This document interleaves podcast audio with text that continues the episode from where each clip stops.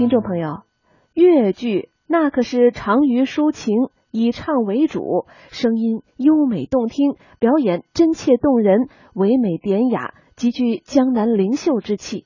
正因如此，越剧多以才子佳人题材的戏为主。四大名著之一的《红楼梦》，那无论是从题材上还是从内容上，都十分适合越剧的风格特点。因此，当这二者相遇，《红楼梦》就成了粤剧极为经典的剧目之一。那接下来，我们就欣赏一下粤剧名家方雅芬演唱的粤剧《红楼梦》劝代选段。